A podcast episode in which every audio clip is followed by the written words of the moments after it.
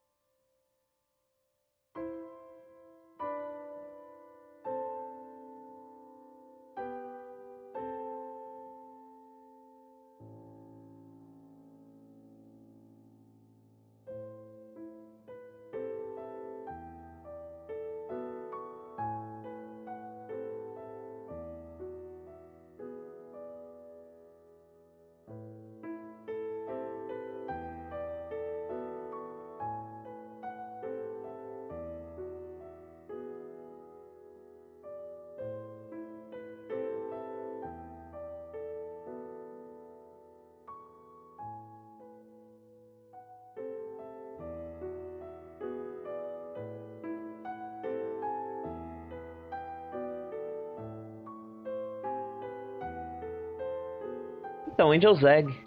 Angel's Egg eu acho que, que, que entrou na, caracteria, na, na, na, categoria de anime que a gente mais enrolou para fazer uhum. a porra do programa, né? Inclusive, até hoje eu tenho certeza que a gente gravou. E você perdeu essa gravação e você tá falando que a gente não gravou só porque pra não admitir isso. A gente não gravou, cara. A gente tava com tudo pronto para gravar e não gravou. Eu lembro de ter conversado pra caramba com vocês. Eu lembro de ter desenvolvido gente, as ideias. A gente conversou no Facebook, cara. A gente tem essa maneira de conversar por escrito. Aí depois vai ter o programa e a gente fica, pô, caramba, a gente falou isso no programa, a gente falou isso. Vira e mexe, eu quero falar um troço aqui, eu fico na dúvida se eu falei isso no ar ou se eu falei isso com você em off, sabe? Tem certeza que rolou um erro, no, um erro na Matrix e gente, isso foi apagado, mas a gente, em alguma realidade paralela, a gente gravou esse podcast. eu também achei se que. Você tinha... souber sintonizar bem o seu, o seu iTunes, você consegue pegar. Eu também. Baixar o podcast da realidade paralela. Eu também achei que a gente tinha gravado. Eu procurei em absolutamente todos os lugares onde eu guardo o áudio. Não tem. Não tem, a gente não gravou. Aham. Uhum. Então tá, né? Ah, mas enfim, é o. A parte de mim sempre vai ter certeza disso. A gente já gravou alguma coisa do Momoroshi, cara? Gravamos aquela comédiazinha, como é que é o nome? Hum, é verdade. É Gosses Amavam Manzai. Isso. Então a gente vai se manter no cult, a gente vai se manter na nossa tradição. A nossa tradição é a seguinte: as, as obras mais conhecidas, Akira, Ghost in the Shell, o Evangelho, a gente fala fora daqui. Aí é. fala de uns troços que ninguém nunca ouve falar. É mais questão de nomes que as pessoas já vão falar. Então, eu ainda quero fazer, eu ainda quero fazer. Não, mas movie de Evangelho a gente já falou no Gcast, pô. É verdade. A gente tem que falar é. no próximo, no 3. O, o, terceiro eventualmente vai rolar. Eu não vi ainda até hoje, né? Mas... Eu não vi, preciso muito ver, porque o final do 2 é tipo, ah, meu Deus. É. Acontece muito isso, cara. Um negócio que termina com um gancho, tipo, quero ver logo o próximo, mas você não vê nunca. É porque demora tanto pra sair, né? Que você. É. Aí quando é. sai, você fica lá, tá aqui, mora no meu HD, tá aqui, ó. Posso abrir agora e ver, ó. E não vou. É, aí você pensa, ah, não, mas seria legal ver se rever esses outros dois também, né? É, é vai rodando mais. Mas enfim, Angel's Egg é uma obra do. É, um, é uma obra com muitos nomes famosos, não é só o Mamoru porque uhum. o Mamoru dirige, mas todo o character design, toda a arte é do Yoshitaka Amano, muito conhecido como o, o character design de Final Fantasy até o 7, eu acho. Acho que a partir do 8, né? Ele é de alguma outra coisa famosa aí também, não é? Eu tava checando o nome dele, agora eu, eu não notei. Olha, ele é um artista plástico. Ele é, um, ele é um artista plástico. Já teve uhum. posições do Estacamano aqui. Ele faz quadros. Ele, ele é realmente um, um pintor e não só um, um, um desenhista, sabe? É, mas ele provavelmente fez alguma outra coisa famosa. É que Final Fantasy. Oh, Vampire Hunter D. Isso, Vampire Hunter D é dele. Isso. O cara, o nome que eu tava é dele. É verdade. E eu acho a arte dele incrível. Acho muito bonita. E é muito interessante como quando a gente pensa. Eu, eu, quando a pessoa fala em Final Fantasy, eu penso em imagens de Final Fantasy. É, normalmente na cabeça de todo mundo vem o. E na minha também, né? Vem o a partir do 8. Ver uma coisa mais, mais anime, mais caricata, mais cabelos, aquela alfabética, umas roupas cheias de coisa pendurada e tal. Mas é interessante depois que você joga os, os Final Fantasy mais antigos, especialmente os 6, é, você dá uma olhada nas artes do Stakamano e ver como que isso dá um ar diferente pro jogo. Eu acho isso muito curioso, porque, tipo, essa arte não tá no jogo. No uhum. jogo, isso é a carinha que aparece no menu. Uhum. No resto, são aqueles bonequinhos pequenininhos, gordinhos, SD. Uhum. Só que depois que você dá uma olhada na arte, você dá uma olhada no, no, nas artes conceituais do Stakamano sobre o jogo tudo mais, você joga o jogo de novo, ele tem um gosto diferente. Uhum. Ele, ele, ele tá mais rico, sabe? Aquilo já tá impresso na sua memória. Porque a sua memória consegue olhar para aquele traço, aquele, aqueles bonequinhos pequenininhos de 16 bits e traduzir aquilo pra arte que você viu. E aquele uhum. universo deixa de ser só os bonequinhos de 16 bits e passa a ter também aquela arte. E aquela arte tem características artísticas, de, de estilos artísticos que, que dão um, um encorpam mais o, o jogo, sabe? Eu acho isso muito legal. É, plasticamente falando, Angel's Egg é muito, muito bonito, assim, tipo, dava para São pinturas, são obras de arte em movimento ali. É, dava para fazer uma exposição e colocar na parede uma televisão passando Angel's Egg, porque... Com certeza. Os cenários e tudo mais, é uma pintura, uma coisa meio, meio rebuscada, meio... Eu, eu, eu, eu tô lutando, assim, a, a, a, tentação de usar palavras que eu não sei o significado, mas eu acho que combina. Uhum. Você vai falar que tem uma pegada barroca. Barroca, sim. Sabe outro nome que vem muito na minha cabeça? combina com isso, acho que tem nada a ver com barroco, mas combina com isso, entendeu? Outro nome que me jeta na minha cabeça pro, pro Stacamana é Arnouveau. Arnouveau, totalmente, concordo. é totalmente Arnouveau. E Noir também. Noir também. Neo-Noir. O que, que significa Arnouveau? Eu não sei. O que, que a Wikipedia tem pra me dizer sobre Arnouveau? Não sei, deixa eu ver aqui. Ah, vai ter um artigo enorme, né? O que, que é Arnouveau? Uh, não sei, aqui é ele tá falando que a arte, a arte tem que ser um estilo de vida. É... Então é isso, cara, manda totalmente isso.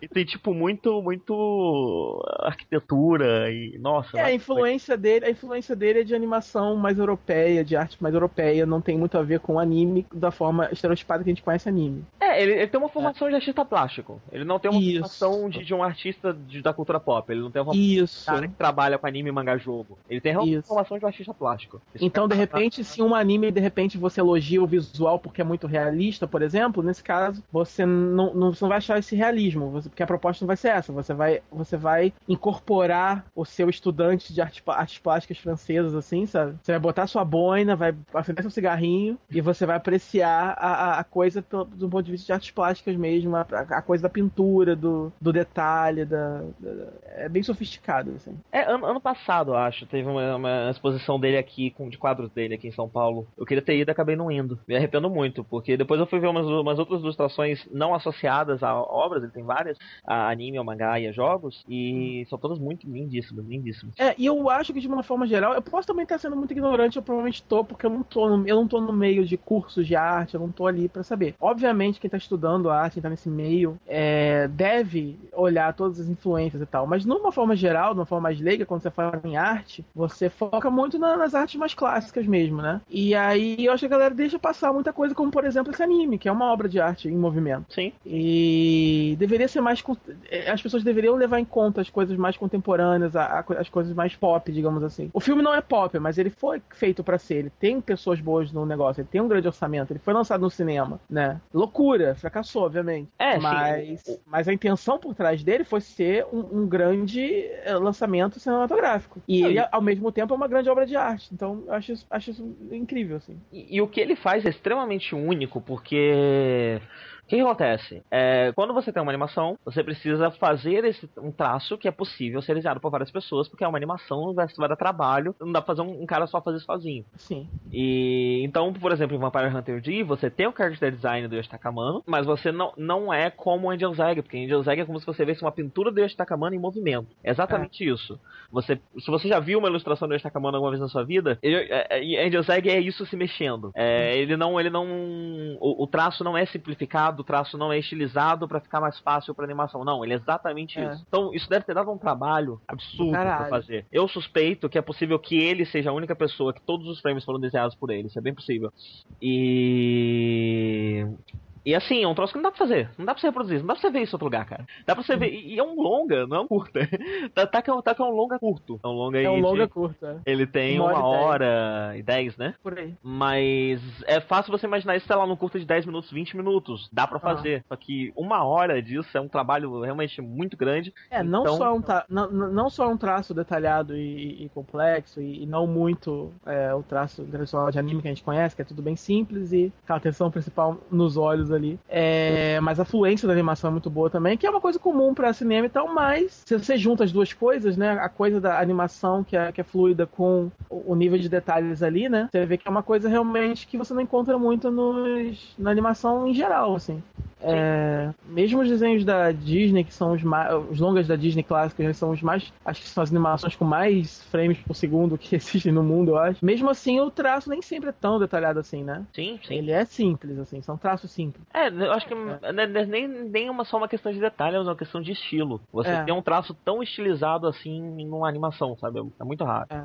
E na época o Yoshi Takamano já tinha uma certa carreira. É, hum. Na verdade, ele era um nome mais proeminente do que o, o Mamoru Yoshi na época, porque começou o trabalho dele lá por 82, 83. Ele trabalhava ainda bastante. Na verdade, ele começou nos anos 70, isso que eu tô vendo aqui. Ele começou com animação nos anos 70. Ele trabalhava no na Tatsunoko uhum. e ele trabalhou como animador em Gatchaman, em Kashan, em Tekaman, em todos esses esses grupos de, de Sentai do da da Tatsunoko, ele trabalhou lá como animador. Uhum. Mas ele começou a ganhar um, um, um status mais de artista e, e, o nome dele começou a ser mais reconhecido com Vampire Hunter D, em 83, ainda antes de Final Fantasy.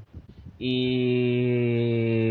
E aí, nessa época de 85, Angel Zeg, né? Ele tava nesse auge da, da, da carreira dele emergente de, de, de, um cara que tem um traço muito bonito, que faz umas ilustrações loucas e que, por favor, chega aí, desenha é. pra mim. Enquanto isso, o Mamoru. E o Mamoru Oshii, o Oshii tava com fome de criar, né? Porque ele tinha conseguido sucesso com, com Urusei Yatsura. Sim. E ele saiu do, do, do, estúdio que fazia, né? Acho que é estúdio Pierrot, se não me engano. Você acha o Pierrot? Não sei. É, eu tinha pesquisado mais cedo, acho que é isso. É, e aí ele saiu desse estúdio. É, não sei se, se foi brigado ou se, enfim. Só, só, só que ele, ele, ele, tinha uma visão e ele tava faminto por realizar essa visão. E aí ele se juntou com, com o, o esse carinha, né? Do. Como é? Acho que acabou de falar o nome dele, eu já esqueci. E, é, é japonês. Yoshi E com o produtor, com o Toshio Suzuki, que é um cara que, que, que depois se envolveu com o Estúdio Ghibli. Não, ele é um dos fundadores do Estúdio Ghibli. Ele, um o Miyazaki ele e o Sao Takahata são os três, são os três fundadores do, do Estúdio Ghibli. E eu já postei no Jackass uma, uma entrevista dele com o Mamoroshi. Uhum. Era ele com o Mamoroshi? É, acho que era. Eu fiz uma tradução de uma, de uma entrevista dele com o Mamoroshi muito boa. Na época que o Oshi tava lançando aquele Sky. Sky o quê que é o nome? Skycrawlers? É Skycrawlers. Ele tava lançando Skycrawlers e o o Ghibli tinha acabado de lançar Ponyo uhum. e é uma conversa bem interessante entre os dois. E na época eu não sabia que eles tinham esse background juntos, sabe? Que no início de carreira os dois trabalhavam juntos, eu não sabia. E isso explica por que eles são tão sinceros nessa entrevista, né? Eles uhum. falam mal da obra do outro mesmo e foda-se. É uma sinceridade muito grande. Então isso, isso é bem interessante. E o Oshi... É, ele, ele, ele, ele saiu brigado mesmo com, com o estúdio, e não só com o estúdio, com a, com a, a Rumiko Takahashi também, porque o último filme que ele fez foi esse segundo filme, esse é, é Beautiful Dreamers, que é uhum. o Urusei Yatsura 2, que todo mundo diz que já tem muito, eu, eu nunca vi esse filme, mas todo mundo diz que já tem muitas é, ideias é, é muitos embriõezinhos assim de ideias que ele desenvolveu depois no Angel's Egg. Então, ele, ele fez o filme do jeito dele, né? Ele não quis seguir a série ou as expectativas ou, ou a visão original da série. Ele fez, começou a querer enfiar as ideias dele ali. Obviamente, é, é, entrou em confronto com, com a equipe, o resto da, da equipe criativa e saiu e aí foi fazer inteiramente uma criação sua e pirou de vez e foi fazer o, o que o que sempre acontece quando você dá muito poder para um artista só e as suas ideias, que é um filme completamente completamente maluco. Sim. O, eu tô vendo aqui que ele trabalhou no Tatsunoko também. Na mesma época que o Ashitakamano também trabalhava lá. Então, provavelmente eles se conhecem do Tatsunoko. Eles trabalhavam junto na Tatsunoko. É, aí depois o, o. É do Pierrot mesmo, acabei de ver aqui. Uhum. Depois o Oshi foi trabalhar com, com Kurosei Atsura e o, o Amano foi fazer as coisinhas dele.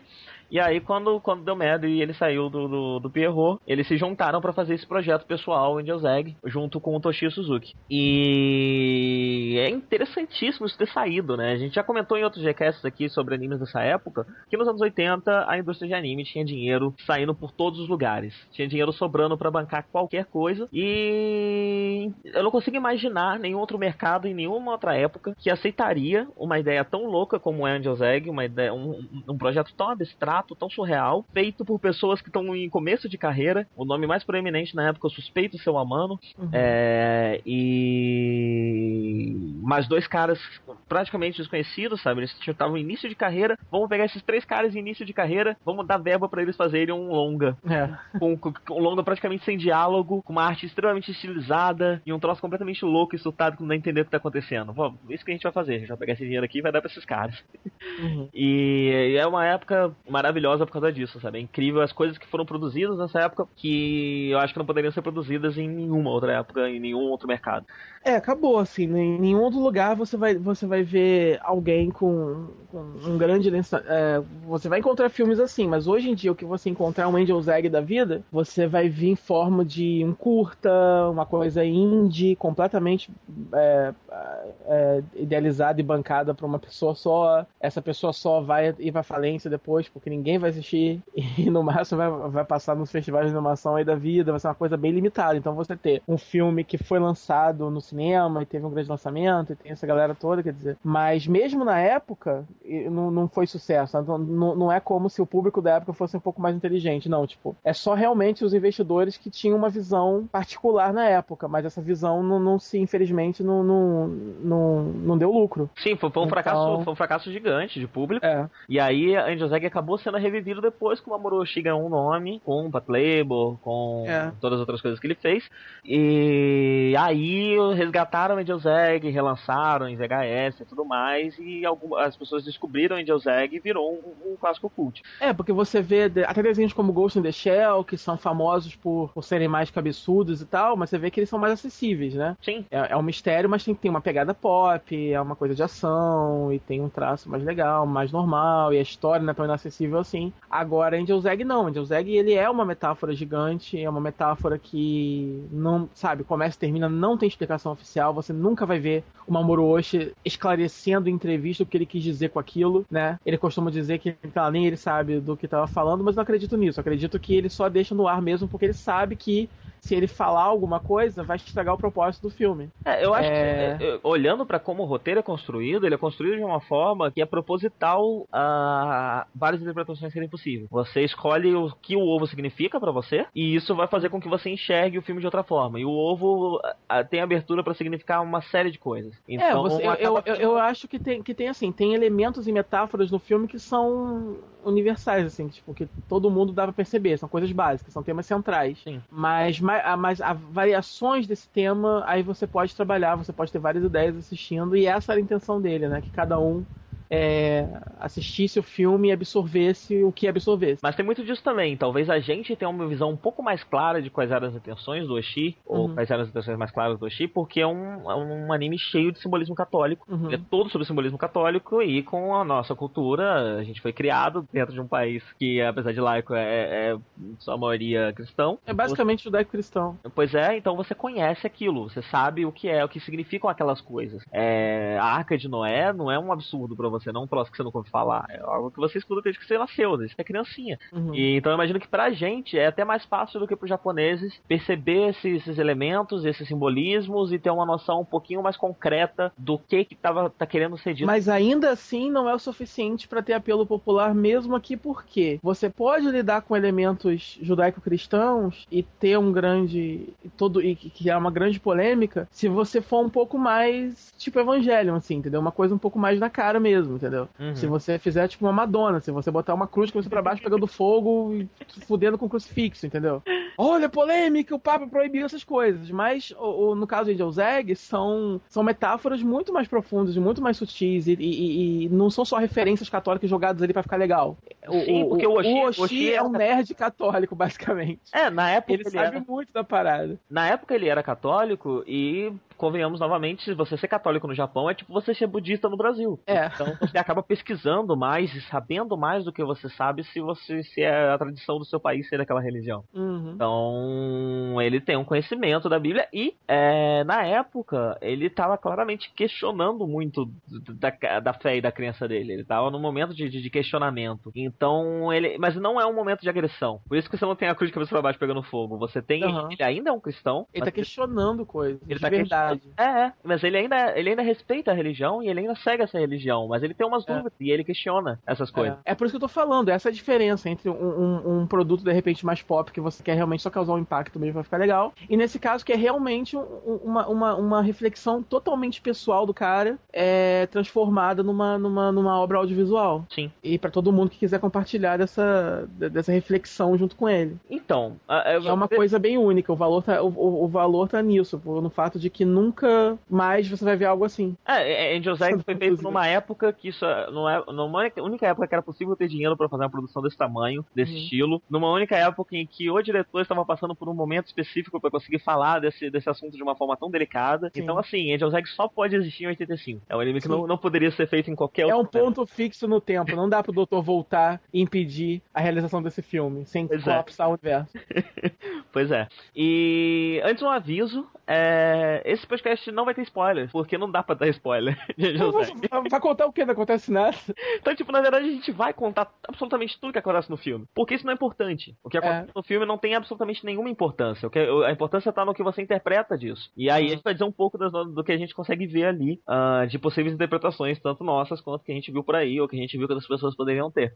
Yeah. E. Porque o que, que acontece no filme? Eu, eu fiz isso antes do, do, do, da gravação com live e eu vou fazer agora. Eu vou contar o filme pra vocês em poucas sentenças. Que uhum. acontece é o seguinte: tem uma menina e essa menina tem um ovo gigante, tipo de avestruz. Aí essa menina anda por aí e ela gosta, ela tem umas garrafas d'água, ela gosta de beber a água, ela para num lugar de água, ela tá sede, ela tá sempre bebendo água. Aí ela encontra um soldado, um cara que parece ser um soldado, porque ele tava, tinha uns tanques passando e ele desce desses tanques. E esse soldado ficou muito curioso pra saber o que tem dentro do ovo e começa a passear por aí com a menina. E a menina parece estar tá indo pra algum lugar, só que não dá pra saber muito bem para onde. E aí ele vai para aí com a menina, e aí no meio do caminho eles encontram uma cidade abandonada, e saem os pescadores com os arpões, e esses pescadores estão tão, tão, tão tentando pescar sombras gigantes de peixes na, na, nas paredes dos prédios, e são sombras, então não dá pra eles pegar, né? Então eles estão destruindo os prédios tentando pescar esses peixes, mas é só a sombra deles, os peixes não existem, ou pelo menos não aparecem. É... Meio da viagem, esse cara conta a história de Noé, só que no final da história de Noé ele muda um pouquinho e a pomba se perde, e no final das contas morre todo mundo porque a pomba não voltou e eles nunca souberam e já, já tinha acabado o dilúvio. É... Lá pro fim do filme, a menina dorme, o cara rouba o ovo, quebra o ovo pra descobrir que tem dentro do ovo e não tem nada dentro do ovo e o filme acaba. E, esse é o resumo de Angel's Egg.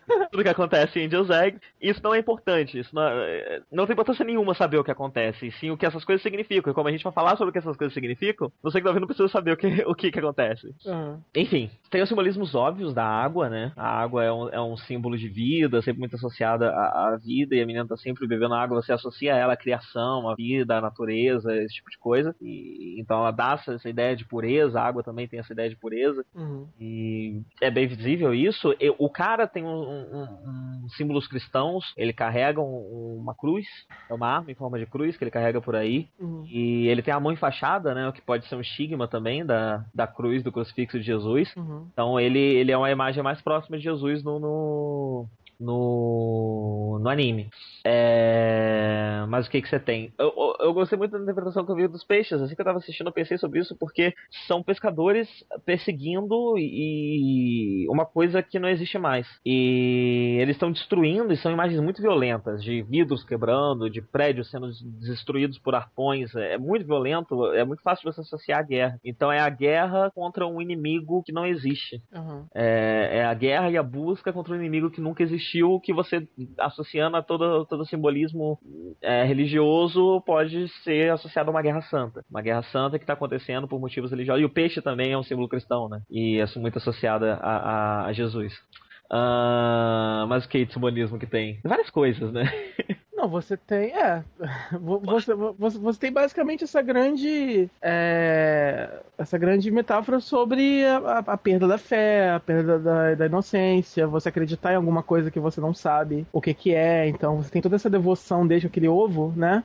E você não sabe o que tem naquele ovo. Porque a menina é a figura que acredita. Aparentemente, nem a menina sabe é. dentro do ovo. É. E quando ela descobre o que tem dentro do ovo, ela não gosta. Ela sofre. Uhum. E que é a questão da fé, né? Você só pode acreditar em algo. Você não pode pensar. Você não pode tentar racionalizar a fé. A fé uhum. é simplesmente acreditar mesmo que não existam provas. Uhum. E se alguém provou para ela que não tem nada dentro do ovo, é, a fé dela foi destroçada, foi destruída. A fé do ovo. E então eu acho que a forma mais fácil que normalmente as pessoas associam muito a, interpretação mais comum é os gringos eu vejo associando muito a esperança ao que tem dentro do ovo, né? Eles veem uma inocência na personagem e eles consideram a quebra do ovo a perda da inocência. Eu não sei. Uhum. Ela, ela perde a inocência porque agora ela sabe o que tem dentro do ovo. Ela não é mais inocente. Mas eu acho que isso é muito da cultura deles. Eu acho que pra gente, pelo menos para mim, a interpretação mais, mais óbvia é a da fé. É a, a perda da fé. Você. Uhum. Eu acho que talvez pra gente ter um. A gente tem um histórico cristão, católico, né? É, uhum. Menos do que protestante. Eles têm um background protestante nos Estados Unidos e não tem esse background católico que a gente tem, que a América Latina tem.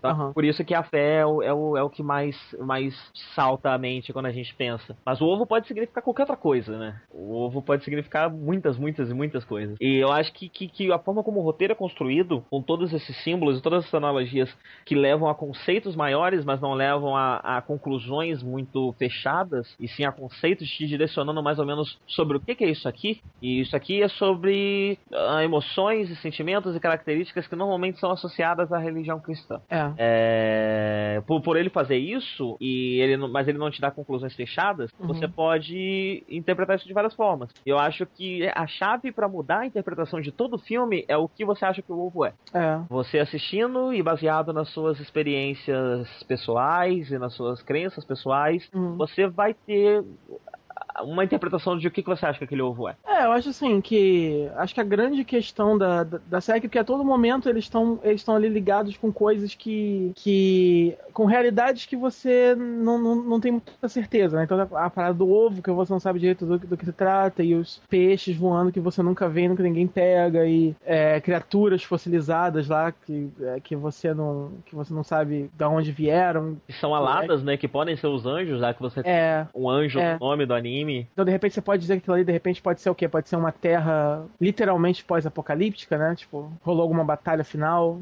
É, é tem, tem, tem essa questão, né? Você pode dizer isso também, se você quiser, não sei. Tem essa coisa. Por que, que é tão difícil entender o anime? Porque ele tem muito pouco diálogo. É, todos os diálogos são pra... Isso, ninguém fala nada. Ninguém é. fala nada. Ninguém fala absolutamente nada. E quando eles falam, são frases muito pontuais, ou são alegorias, é o cara contando a história da Arca de Noé, ou é, ou é ele chegando e encontrando os peixes, a menina meio confusa e ele explicando que, olha, aqui tem os pescadores, eles estão correndo atrás dos peixes. Uhum. E são diálogos muito curtos, muito amplos, que não, não, não, não não explicam nada no fim das contas, né? Eles só somam aquilo que a imagem puramente. O diálogo só aparece naquelas situações em que realmente não dá para explicar exatamente o que ele quer passar ali só com imagem. Aí o diálogo aparece e faz esse papel. A não ser no caso da anedota, né? A não ser no caso da, da parábola do, do, do, de Noé. Que eu acho que é também uma grande chave. Eu acho que junto com o ovo é uma chave de o que significa tudo isso. Uhum. E você pode associar tanto de uma forma mais metafórica quanto de uma forma mais lógica, como você falou. Pode ter acontecido alguma coisa que dizimou todo mundo. O mundo é claramente abandonado, isolado, pós-apocalíptico. É, você pode associar a figura do anjo e essas, essas carcaças de animais uhum. que, tem, que são animais alados a, ao dilúvio. Talvez foi o dilúvio que destruiu tudo. E esses bichos são tipo evoluções da pomba que não voltou, sabe? É, tem uma série de interpretações. Você pode ter interpretações de toda espécie para uhum. esse filme. E as que eu comentei aqui são as mais aceitas, são as mais comuns e as mais óbvias. Mas é, eu, eu, eu, eu, acho assim que uma das, das coisas mais óbvias é isso. Tipo, a grande questão de quando você tem fé numa religião e tal é justamente isso. Você tá, tá, você tá acreditando numa coisa que você não tem prova nenhuma de que exista mesmo. Uhum. Então eu acho que essa é a grande. a questão mais básica do filme, que independente do, do, dependente do quão fundo você vá nas suas interpretações do filme, eu acho que essa é uma conclusão segura de se fazer que qualquer um faz, entendeu? É a mais básica, é isso. Você tá vendo o tempo todo pessoas ali envolvidas com coisas que a gente não tá vendo, que a gente não sabe direito a origem ou do que se trata. E eu acho que isso meio que é, se relaciona com esse sentimento geral da, da fé, né? Que a fé, literalmente, você tem uma fé cega, porque você, você, por mais que você diga que você sente coisas, você sente a presença, e você faz isso, faz aquilo, no final das contas, tudo pode ter uma outra explicação. Então você literalmente está assim, é, acreditando numa coisa que você não tem prova nenhuma. Sim, mas a, é a, a, questão da fé cega, ela, ela, ela, é mais, ela é mais marcante pra gente por conta da religião, porque, enfim, nós, nós somos pessoas, apesar de, de, de um tanto quanto céticas, uhum. com um background muito ligado à religião, né? A gente, uhum. a gente, eu cresci numa família católica, eu fui a muitas missas, eu, eu, eu sei de umas coisas, sabe? Eu, eu gosto, eu acho que a religião é uma coisa interessante, então eu já frequentei várias religiões só pela curiosidade, já fui em Sim. templos pela curiosidade. Uh, então eu acho que pra gente a religião é o que mais chama atenção junto com as figuras. Mas eu acho que essa questão da fé cega é um, é um, é um conceito muito universal, porque você pode ter uma fé cega em várias coisas. Uhum. Você pode ter uma fé cega na ciência, você pode ter uma fé cega no capitalismo, você pode ter uma fé cega no socialismo, você pode ter uma fé cega é. em inúmeras coisas. Então, é. dependendo, eh, novamente, dependendo do seu background pessoal, dependendo daquilo que, com, com que você tem mais contato, é, você consegue interpretar o filme de diversas formas, de inúmeras formas. Eu acho que hum. ele foi construído com essa intenção, não é algo não é algo acidental, não foi como eu uhum. tenho essa ideia, eu quero expor ela de uma forma que use poucas palavras, que seja muito visual e que seja meio críptico, uhum. mas que no fim das contas tem uma ideia que eu quero passar. Eu acho que não, não, não foi bem isso. E no fim das contas, depois todo mundo começou a ver várias interpretações e ele começou a falar: ah, não, eu não vou falar qual é a interpretação porque cada um vai ter a sua. É, a impressão que eu tenho é que aquilo foi construído, o, o roteiro, a direção foi construída para que várias interpretações fossem sempre possíveis. E é uma impressão bem forte que eu tenho. Não sei uhum. se concorda. Uhum. Não, com certeza. Mas, é uma mas... coisa realmente que é, é, pegando o conceito inicial e extrapolando um pouco. É isso que. É isso interessante do filme, né? Sim, sim. E, bem, é, é, um, fechando aqui, é um, é um filme interessante pela beleza dele, por ele ser um uhum. produto único, não só em, em questão. E porque. Não, e, e, e porque assim, é, é, é, um, é, é uma puta narrativa ali, né? Se você gosta de narrativa, né? Sim. É, e a gente está sempre. Uma das principais críticas quando a gente está falando de algum produto audiovisual é que, ah, esse produto aqui é muito expositivo, né? É uma das coisas que mais matam um produto audiovisual é a exposição do diálogo, assim. Você. São pessoas que não são personagens, são pessoas que estão ali só para poder te falar informações. Uhum. E blá blá blá. E às vezes isso é bom, às vezes isso, isso tá numa obra, mas não tá muito, aí dá pra perdoar, não sei o que, não sei o que lá. Mas no geral, né, a regra geral que se diz no, no, no cinema, se você for fazer, é, analisar um filme assim by the book, é o seguinte: o cinema sempre deve tentar o máximo possível mostrar, né, com imagens ao invés de contar para você com palavras. Então, Sim. se você puder mostrar um, um. Se você puder conhecer um personagem através de atitudes, de atos, de expressões, de acontecimentos, é melhor do que você simplesmente botar ele falando o que ele é, o que ele não é. É por isso que nem sempre é, é narração de filme em primeira pessoa dá certo, né? Às vezes é legal, às vezes faz parte, é engraçado, mas nem sempre dá certo, que às vezes é muito mais legal quando você vê acontecendo. Então, esse filme é o principal exemplo disso. Eu acho que se o cara tá, tá dando uma aula de narrativa, eu acho que é obrigatório mostrar Angel Egg. Olha só como você cria, como você conta uma história que é super complexa, que é super interessante, que te prende do começo ao fim e não tem diálogo nenhum, praticamente. É tudo em imagem e não é chato, não é aquela coisa, não é um, nenhum exercício é, artístico, pseudo, sabe? Boring, que você vai dormir e você depois tem que falar que gostou só pra dizer que você é cult. Não, tipo, ele é legal mesmo, entendeu?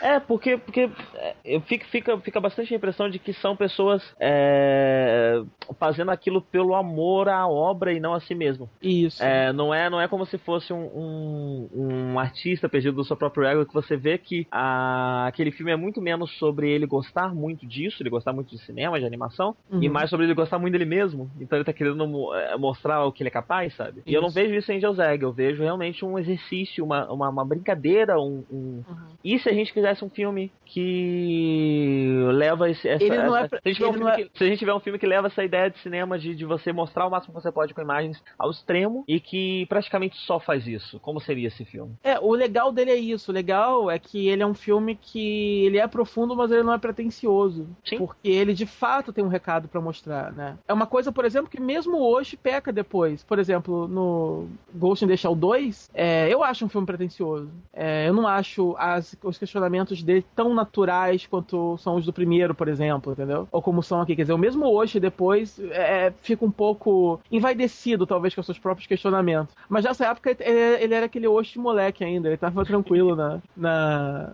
ele, ele tava sincero ali, realmente na dúvida dele, todos os artistas ali realmente estavam querendo fazer uma coisa legal. É, inclusive, todos eles ficaram desempregados depois e demoraram para voltar a fazer alguma coisa em anime. Uhum. É, depois que esse filme fracassou e tal. Então, realmente foi um. Nenhum deles deve ter. Hoje em dia, beleza, mas durante um tempo eles devem ter ficado com bastante raiva desse filme. É, é como. É como acho que esse e Ego Sensos Amaba Manzai são os, os, maiores exercícios da carreira do Oshi. É. Ele. São, são os workshops de, de, de, de, de narrativa de como fazer as coisas. Esse é muito sobre cinema. O Gustavo Bamazai é muito sobre teatro. Uhum. E acho é, é, é, muito bacana. Acho que são duas obras muito interessantes para você estudar, não uhum. só o, o Oshi, como para você estudar é, narrativa e estudar forma, e estudar tudo isso. São muito ricas. Mas enfim, depois que o Oshi fez sucesso, uhum. e especialmente no Ocidente, uh, todo mundo descobriu Angel Zag e os, os, os, americanos resolveram trazer Angel Zag pro Ocidente. Uhum. Só que como, como lançar isso aqui? Uhum. então ele foi muito adaptado. Foi lançado em 88, três anos depois, com o nome de In the Aftermath. É. O anime inteiro ganhou uma narração é, que explica várias coisas e eles criaram toda uma trama de que. Não, assim, eu cheguei. É, isso aí tem no YouTube completo, tá? Da primeira Sim. vez que a gente ia gravar, eu cheguei a começar a ver que eu achei que ia ser legal pro complementar o review. Eu não consegui ver tudo. E dessa vez, pra gente gravar de novo, eu não quis ver pra relembrar. É bem ruim mesmo, assim. O que, que eles fizeram? Eles colocaram. Eles colocaram live action, que é uma ideia ridícula. Ridícula. Não faz o menor sentido no filme. E eles pegaram as, algumas imagens e redublaram com o texto, não tem absolutamente nada a ver com o original. E é isso, eles resolveram pegar o desenho e transformar numa coisa normal. Agora, a grande pergunta, né? Why bother? Entendeu? Né? Se você vai simplesmente pegar e vai mutilar o anime todo e, e, tem tão pouco material original que eles podem aproveitar que eles têm que complementar com live action, porque simplesmente vocês não pegaram essa grana e investiram em outra coisa, traziam outro anime qualquer, gente. Porque, entendeu? Sei mas, lá. Mas porque era, era, o Oshi tava bombando, sabe? Eles precisavam ganhar mais dinheiro. Cara, do cara, eles podiam fazer o que fazem hoje em dia, quando eles pegam um artista e colocam assim, fulano de tal apresenta o filme tal, mas o fulano de tal não tem nada a ver com aquele filme. Fazem muito isso hoje em dia. Podiam fazer isso, pega um anime qualquer e, e, e, e dá um saco de dinheiro pro Osh e dizer que ele apresenta aquele filme, entendeu? Com certeza ia gostar mais de, de, de sei lá, de, do que essa porra de In The Aftermath. Porque, porque, é muito ruim, assim, tipo, nada a ver. Eles, eles pegaram e transformaram numa história normal de universo, você vai ler, ler a sinopse, é isso, um universo pós-apocalíptico, e tem a menina que é a chave da salvação da humanidade. Quer dizer, o ovo, transformaram... né? o, o, ovo que é a salvação da humanidade. Então quando Isso. o cara quebra o ovo no final, na verdade ele tá salvando o mundo.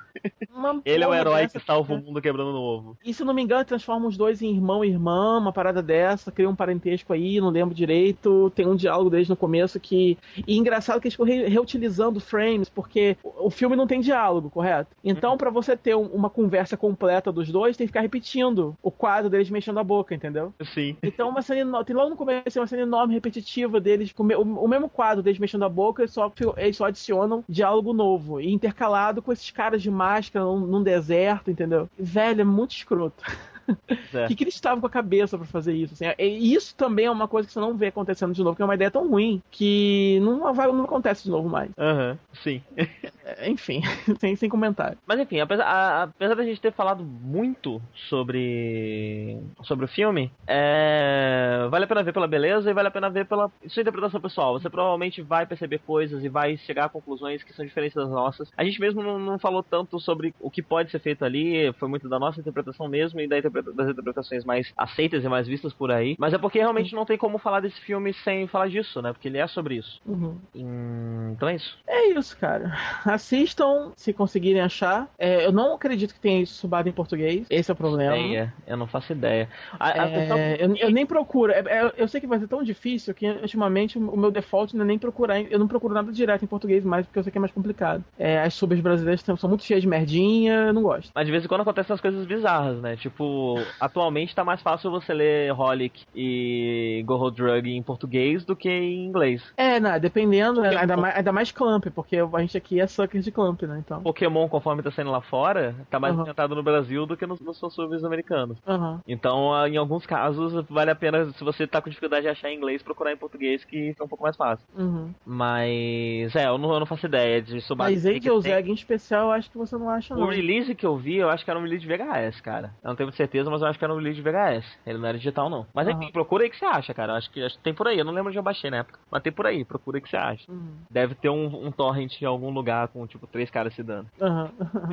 E aí, acho assim, mas, mas em, em legendado em inglês você encontra no. no eu, eu, particularmente encontrei fácil por torrent e tem no YouTube também. É completo, acho que também tá subado em inglês só. Ah, é? é. E tem o In The Aftermath também. Tipo, que, se quiserem ver, assistam por curiosidade, mas não vejam primeiro. É, não. Por não... favor, não façam isso com vocês e não desrespeitem assim a obra do Mamoru Oshii. Coitado, ele vai chorar muito se ele descobrir. sim, sim. Eu vou chorar muito por ele também.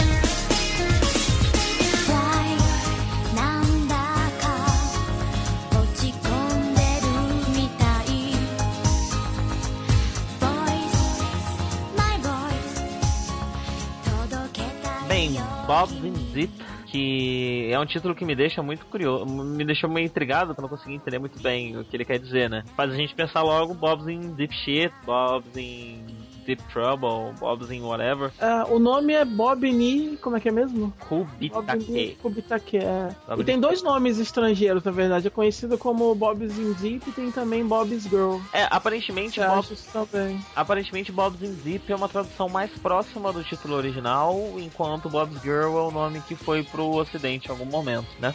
É, Bob's in Deep eu acho... Não, é, o Bob's in Deep é o nome, o, é o nome estrangeiro oficial, eu acho. E Bob's Girl deve ser algum tipo de adaptação adaptação qualquer que tenha tido, mas é um filme bem obscuro, né? Sim, sim bem obscuro. E é, e é, e é engraçado, porque ele saiu como um double feature junto com. É, a Daga de Kamui. A Daga de Kamui. E, e esse A Daga de Kamui é um filme que é mais conhecido, que é mais mainstream e tal. É um filme de mais de duas horas de duração também. E o Bob's in Deep é uma, uma peça mais artística de 40 minutos, então. É, talvez seja por isso que ficou no limbo, assim. É, é Você nem acha um deep decente e tal pra poder assistir. É bem ruim, né? A qualidade é... do.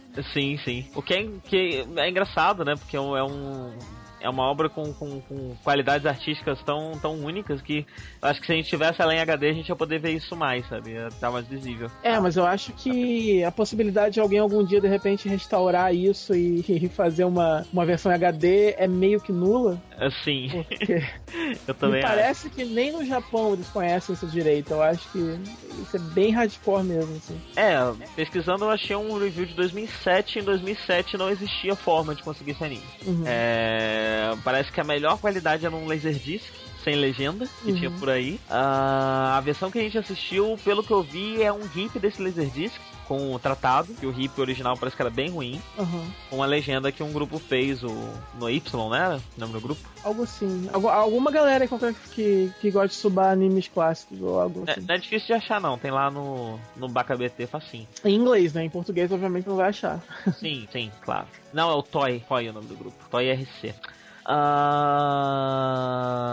Bem, é, é, é, mais, é mais um, um uma animação com muito pouca trama, né? Que é até difícil. É, a gente. na verdade. É, a gente já a gente falou do do Angel's Egg e esse é um caso muito parecido com o Angel's Egg. É, apesar de ser de ter obviamente um orçamento menor e ser um filme menor também e tal, é, é parecido na situação de que é um é, é uma obra que ela tem pouca trama, ela tem poucas falas, ela é mais um caso desse milagre dos anos 80 de é, pessoas que realmente basicamente investidores que davam dinheiro pros, pros artistas e não e não não interessava o que eles iam fazer, né? É o contrário, não é você tem um projeto e você vende esse projeto pro cara e tenta arrumar financiamento. É o contrário, tá investindo em você como artista. E o cara não tá investindo em projeto nenhum especial. Vou te dar o dinheiro, toma aqui essa grana, faz alguma coisa com isso. E, e é por isso que saem essas coisas, essas viagens assim da, da cabeça desses caras. E enfim, já falou sobre isso, que é muito difícil acontecer de novo hoje em dia. Você mal tá conseguindo dinheiro para as coisas que são mais mainstream, quanto mais alguém te dá dinheiro para você fazer o que você quiser. Sim, sim. No máximo você vai pagar do seu bolso e vai à falência depois. Vai ter que penhorar e... essas cuecas pra conseguir. E é uma obra estranha, porque ela é baseada numa novel de 5 an cinco anos antes. Tinha um livro, uhum. saiu 5 anos antes, em 1980. E aí esse livro parece que era bem diferente. Tipo, a, o, o filme ele pega só a ideia geral, sabe? Um, um, adolescente que recebe cartas de uma garota que ele não conhece. É, porque é impossível aquela história ali ocupar um livro, porque não ocupa nem o filme, quanto mais. pois é, pois é, parece que ele não era. não tinha nada de moto, não era sobre moto. É, ele uhum. era um surfista, parece. E aí o foco da paixão uhum. dele era mais em, no surf do que na moto. Então a, a uhum. questão de moto e tudo mais é uma edição do, do anime. E além disso. Faria mais sentido se ele fosse surfista no anime, porque ele é morenaço, né? Um morenaço, ele é praticamente negro. Ele é e... é praticamente negro, só um da família. É, e tem um, tem um ponto do, do, do, filme que eu acho que muda um pouco a iluminação das cenas, que ele fica ainda mais negro, né? Eu tomei meio que um susto, eu fiquei, uhum. gente, ele era negro antes, eu não tinha reparado. É, é. E... Tem uma cor bem fechada. Sim, sim. Mas o... Além disso, ele também tem umas, umas insert songs e também a ending é de uma idol que parece que ganhou um concurso e que usaram o filme para promover ela. Duas músicas dela. Nossa. E parece que morreu aí também a carreira dela. Uhum. Mas era uma idol início de carreira e o filme foi usado também para promover essas músicas dela. Então, assim, é, apesar de ser uma época que você tinha dinheiro para dar para as pessoas, é, esse, esse curto especial, ao contrário de Zeg, ele parece ter precisado usar de recursos mercadológicos para conseguir um, um, certo dinheiro e mesmo assim ele ainda tem bem pouco, né? É visível em algumas cenas e tudo é. mais que, que o orçamento dele não é muito grande, não. O pessoal ali tá fazendo um milagre. Uh, mas ele sobre isso, você tem esse cara, ele gosta muito de moto e sai uma foto dele numa revista de moto e tem uma menina que vê essa foto, se interessa por ele e eles começam a trocar carta. E enfim, uhum. é essa é, é não só a trama básica como metade do filme. Se disser mais não, do que é, outra metade. Que, não, é basicamente isso. É, ele, é um, ele é um cara de, de, de, Ele é um cara bem básico, de 17 anos, aquela figura clássica do, do adolescente que tá querendo se achar na vida, ele não tá indo muito bem no, no colégio, ele também não se interessa muito em ir bem no colégio. Ele só pensa em moto, só gosta de moto. E é muito interessante a, a, verossimilhança assim que tem no filme do, do, ele é muito verossímil assim como como adolescente. Ele parece bem um adolescente babacão assim entendeu? Você vê a, o tom das cartas que pô, tem essas narrações em off que é que são a carta que a menina tá mandando para ele e a resposta dele né? Uhum. e a resposta dele é sempre muito muito menos profunda que a carta da garota. É sempre umas coisas mais diretas é sempre falando enquanto ela tá sempre falando sobre sentimentos e coisas bem bem loucas e bem abstratas ele sempre tá falando coisas mais diretas mais pé no chão o próprio tom de voz dele, né? Meio, é, é meio arrastado, é um cara, meio, simplesão, meio né? preguiçoso. É, é, ele é bem um adolescente básico, babacão de 17 anos mesmo, que não quer nada com a vida. E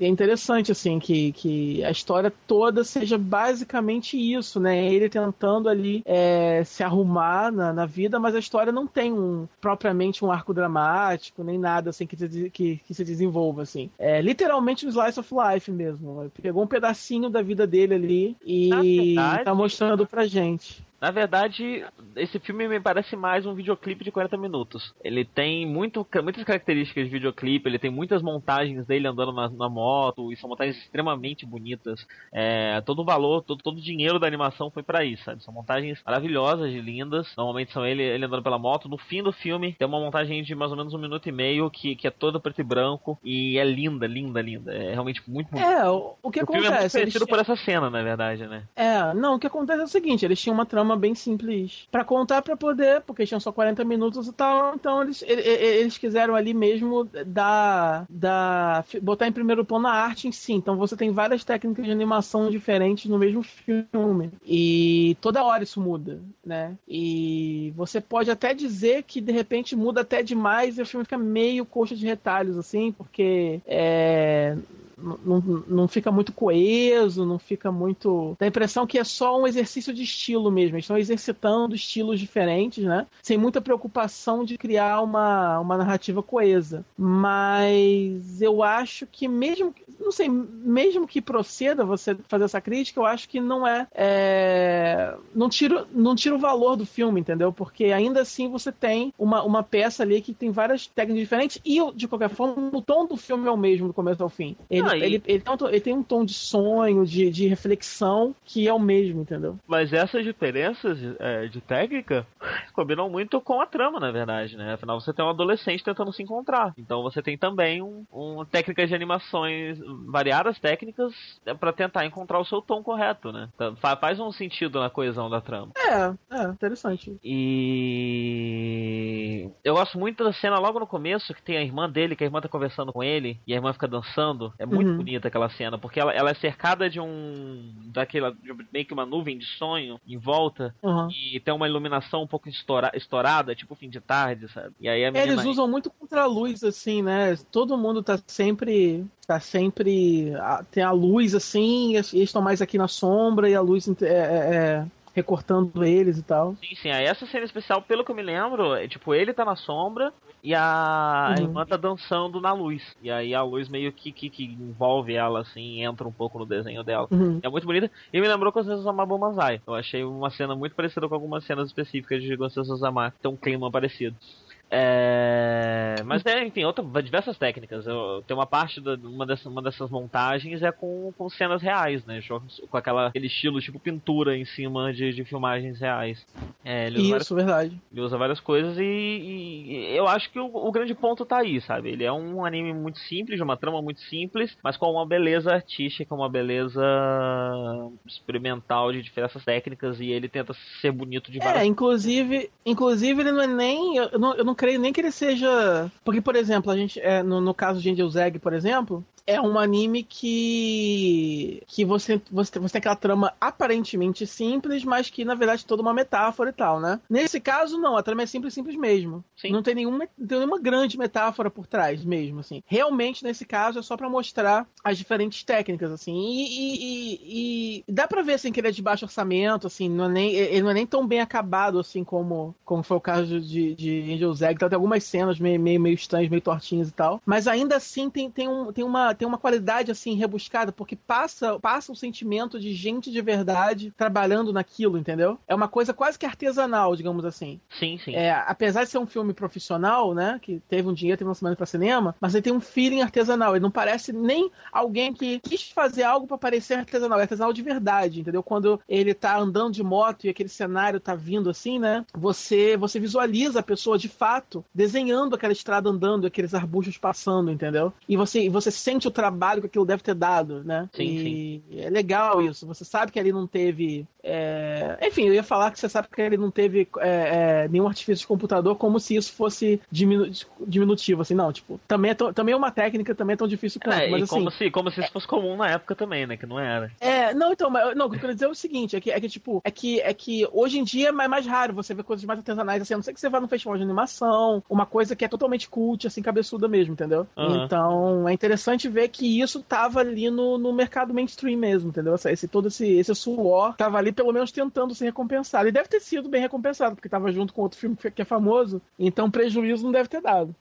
sim, sim. Porque, porque é, o cara eu... tinha que ver, pra, pra, ver o outro, tinha que ver esse, então. Eu acho, eu acho que esse clima artesanal também, a gente tem essa, essa, essa impressão, porque apesar de na época não ser comum você usar computador, você. Existe um padrão, né? Você tinha, você tinha técnicas que eram as técnicas padrões do mercado. E uhum. E ele experimenta muito com técnicas que não são padrões, né? Com, com pintura, Sim. com fotografia, com, com, com carvão, com, gi, com, com, com, lápis, com coisas assim, sabe? Coisas que você não costuma ver em anime, nem nunca viu, sabe? Isso nunca foi um padrão do, do da indústria, nem de indústria nenhuma. É realmente a, ele, ele é experimental no sentido visual, sabe? Ele tá. Ele é. A beleza dele é puramente estética e ele tenta ser belo de formas novas. Ele tenta, uhum. tenta, tenta, coisas que não são comuns de você ver em animação. E, o legal é o seguinte, você vê que. E, a, a, até puxando uma discussão que tem nada a ver com esse assunto, né? Mas é porque. Eu até comentei isso, isso no Nerd, talvez eu comente, não sei. É porque há pouco tempo atrás rolou uma discussãozinha boba pela, pela, pelas internet da vida, né? Desse povo que fica chamando é, Avatar e, e Três Espiãs Demais tal de anime, né? Uhum. E e não é anime, tipo, é um desenho, é um cartoon, um desenho americano e tal, não sei o quê. E, ah, mas só porque é japonês e é anime, entendeu? Tipo, nossa, que injustiça, como se anime fosse mais tipo de um título, entendeu? Uhum. E, e, e, e, é muito louco porque, assim, você vê, por exemplo, esse desenho tem várias técnicas diferentes. Então, é um desenho que foge completamente das convenções que você, do, do que você chama classicamente de anime, né? Provando que é, anime, na, esse nome anime, né, nada mais é do que mesmo, é como o japonês chama animação, correto? E hum. não tem nenhum japonês se esforçando para poder fazer a animação ficar desse jeito daquele jeito para seguir um, um, um determinada é, é, é, é sabe, um conjunto de regras específicas, assim, tipo, tem esse, esse jeito básico que a gente conhece, mas porque é o jeito mais comum, é porque os caras que fazem isso foram influenciados por coisas que são daquele jeito e assim por diante, né? Mas que no geral a animação japonesa ela é super rica e super variada também, como a animação de qualquer lugar, né? E que no nosso caso aqui a gente chama de. A gente, a gente convencionou chamar de anime o que vem do Japão, né? Mas no geral é tudo animação, ponto. Sim. Então, sim. então, então você não pode chamar os desenhos aqui de, de, de, de anime, no caso, não, não faz sentido. É, é porque, porque por causa, por causa da convenção, né? Ou Mas então você, você pode chamar tudo... um anime, você pode chamar um anime de animação de desenho, que aí sim faz sentido. Sim, sim, mas é você é. não pode chamar tudo de anime, então não. Você não pode chamar tudo de anime porque você não é japonês, porra. Isso é um termo que o japonês usa. Seria super pedante estar usando um termo japonês para chamar uma coisa que existe um termo em português correspondente, correto? Uhum. Então, então é isso. Tipo assim, é legal, é legal para ver é, é, é, como que a animação japonesa também é variada, também é, enfim. Não se prende a um determinado, não é só, né? Tipo, olhar o narizinho, boquinha, blá blá blá, né? Sim, sim. E, e, e algumas gags visuais específicas. Bem, não, não, não tem muito o que a gente falar mais e se a gente continuar falando muito, fica do tamanho do, do, do, do filme, né? Então. É. é. é. um filme de uma beleza estética muito grande e esse, esse, esse é o valor. Esse é o grande valor de Bob's in Deep. É. Então, assistam, assistam aí pela beleza, pra, pra ver um troço bonito, um troço bacana diferente, ah, que, que, que, deixa você é, um pouco impressionado e um pouco melancólico também, por causa do, parece um. Quando você falou de videoclipe, parece assim, videoclipe de banda dos anos 80 mesmo, né? É, ele, ele As coisas que você vê. Aquelas coisas que você vê repetindo de madrugada na MTV. Sim, sim. o que você se, via, né? E se você quebrar a, a, estrutura narrativa dele, ele não tem uma estrutura narrativa convencional de, um, de uma história, de um, é. de um filme, nem de nada assim, de um episódio de nada. Ele tem uma estrutura muito parecida com a de um clipe, né? Que é hum. de, de, de, cenas visuais entrecortadas por, por uma ou outra cena que dá conteúdo, tipo esses, esses esses clipes que a música para pra falar, alguém falar e tal. E uhum. aí na cena, nas cenas musicais você tenta explorar um pouco mais daquilo através do visual. E no fim das contas a trama não tem muito início, meio e fim. Ela é uma história, ela é um, um, um conceito, um, um, é como se fosse só, só o meio da história quebrado. Eu não sei explicar muito bem. Mas assim, enfim, é, é, me falta o conhecimento técnico para explicar o que eu tô querendo dizer de uma forma. Não, tipo, é uma trama, é uma trama, é uma trama de videoclipe mesmo. Você, você tem um pedacinho da vida daquele cara, assim. Você conhece quem ele é, você acompanha um pouquinho da jornada dele, você pode ou não se identificar ali com os problemas dele. E aí ele tem um final, assim, que é, uhum. enfim, meio chato pra ele. E, e, é isso, assim, tipo, não, não, não tem muito, assim, não, não vai muito mais, mais fundo que isso, assim. Uhum. Bem, então é isso. Bob Zip ou Bob Nikubitake. Ou Bob's Girl. Ou Bob's Girl. Que eu acho que é o nome que vai ser mais difícil de achar. Então isso. Então procura pelos outros, por favor. É. Encerramos a nossa sessão cult.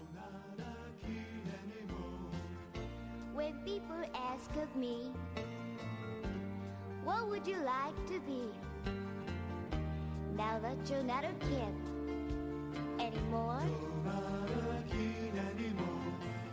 I know just what you say.